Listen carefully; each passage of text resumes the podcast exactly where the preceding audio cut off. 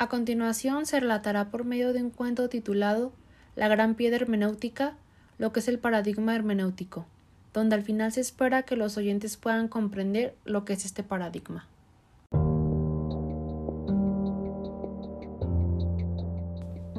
La gran piedra hermenéutica. Era una mañana de otoño, las hojas caían llenando el suelo de ellas. Joy, un joven de 15 años, hijo de padres de bajos recursos, iba caminando hacia el río, pateando las hojas que se le cruzaran en su camino, como haciendo berrinche. De repente, no sintió que pateó algo ligero, sino algo duro, algo que le provocó mucho dolor. Se quedó quieto en el suelo maldiciendo a causa del dolor que estaba sintiendo. Al cesar el dolor, se sacó a averiguar qué le había causado tanto malestar. Quitó unas hojas que estaban tapando aquel objeto tan duro. Al retirarlas, aquel objeto brilló tanto, si no es que más que un diamante. ¿Qué es? exclamó sorprendido.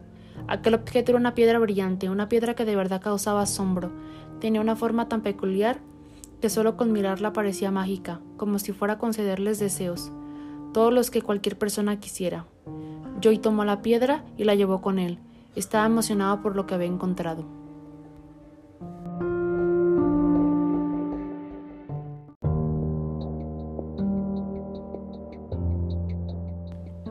Al anochecer, la piedra comenzó a hacer ruidos extraños, susurros, como si hablara, y en efecto, a los segundos una voz emergió de ella.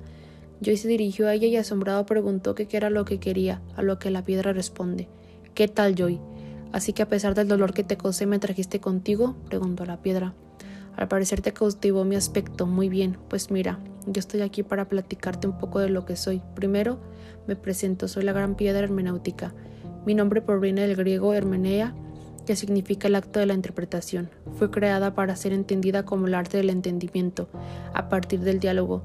La situación propia del entendimiento es la de una relación dialogal, donde hay alguien que habla, que construye una frase para expresar un sentido y donde hay alguien que escucha. Genero conocimiento a partir de la construcción del objeto de estudio, que aparece cuando precisamente es cuestión de seleccionar el terreno de la realidad por investigar de tal manera que busco descubrir los motivos, intenciones, la forma de vida y todas aquellas circunstancias que han sentido a una acción o acontecimiento particular. A través de esta vía es posible comprender las razones o motivos de los individuos, así como explicar sus acciones en un sentido cotidiano, dando como resultado una integración total entre sujeto y objeto.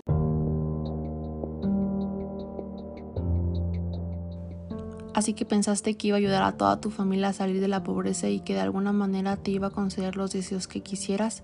No, yo, mi principal trabajo en el mundo es asumir que el referente es la existencia y la coexistencia de los otros que sea externamente, a través de señales sensibles en función de las cuales y mediante una metodología interpretativa busco traspasar la barrera exterior sensible de acceder a su interioridad, de tal manera que veo al sujeto como un humano interpretativo, mi arte no consiste en aferrarse a lo que alguien ha dicho, sino en captar aquello que en realidad ha querido decir. Los modelos que me acompañan son el humanista y el existencialismo. El humanismo busca que el sujeto avance, señalando como elemento de interés el significado subjetivo que las personas atribuyen a sus experiencias, que tengan una capacidad de autonomía, teniendo libertad de elección y su intervención no interpreta ni diagnostica nada, sino que favorece la reflexión de y con el otro.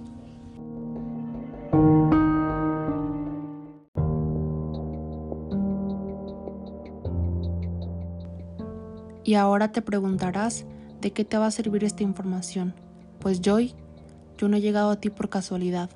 Has sido elegido por mí, para que me ayudes a compartir lo que soy a todo el mundo.